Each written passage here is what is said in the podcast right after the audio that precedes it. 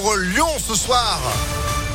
On va en parler évidemment dans l'info de Sandrine Ollier. Bonjour Sandrine. Bonjour Phil, bonjour à tous. À la une de l'actualité, on a frôlé un drame hier après-midi sur la 6.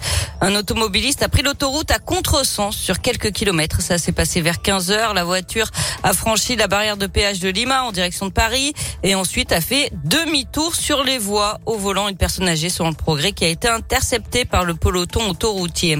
Accident mortel par contre hier en fin d'après-midi à Saint-Jean-la-Bussière dans les monts du Lyonnais entre le Rhône et la Loire. Euh, quatre véhicules auraient été impliqués dans une collision qui s'est transformée en suraccident. Le bilan est lourd, un mort et quatre blessés. Les circonstances du drame étaient encore inconnues hier soir.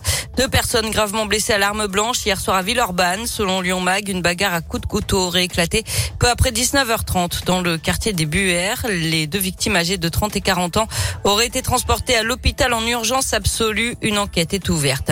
J-10 avant le deuxième tour de l'élection présidentielle. Les deux finalistes enchaînent les déplacements et les échanges avec la presse pour tenter de convaincre.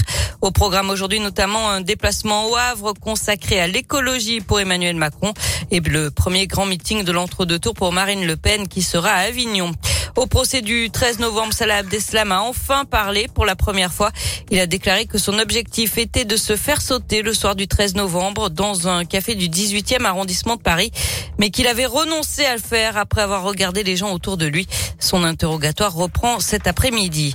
Et puis fin de cavale à New York, l'homme soupçonné d'avoir ouvert le feu mardi matin dans le métro a été arrêté hier à Manhattan. Il sera poursuivi pour attaque terroriste et risque la prison à perpétuité. 23 personnes avaient été blessées, dont 10 par balle.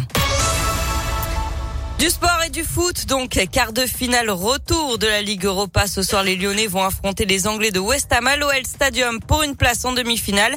À l'aller, Lyon avait fait match nul un partout à Londres et c'est une rencontre qui sera forcément spéciale pour le club Valentin Chenard. Oui, ce n'est pas un match comme les autres qui va se jouer ce soir, pas comme les autres parce qu'il s'agira tout d'abord du 400e match de l'Olympique Lyonnais en Coupe d'Europe, équipe féminine et masculine combinée.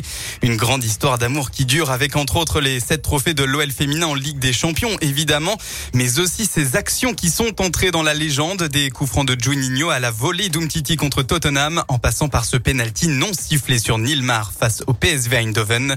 Et puis ce ne sera pas un match comme les autres parce que l'OL de Peter Bosch joue là sa saison. Si le club est éliminé, il sera difficile de trouver du positif au moment du bilan.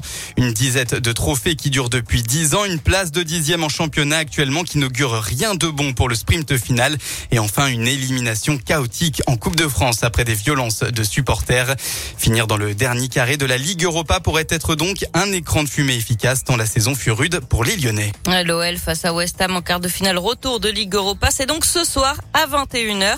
1000 billets achetés par des supporters anglais ont été annulés et remis en vente depuis quelques jours. Seuls les 2800 fans de West Ham en parcage pourront venir à l'OL Stadium selon un arrêté préfectoral. Merci beaucoup Sandrine. Allez là où l'une d'entre vous en direct avec ses places justement entre les mains. Ce sera juste après Michel Berger, Charles Aznavour et vous de retour à 9h30. À tout à l'heure. Allez, à tout à l'heure. 9h04 en attendant, c'est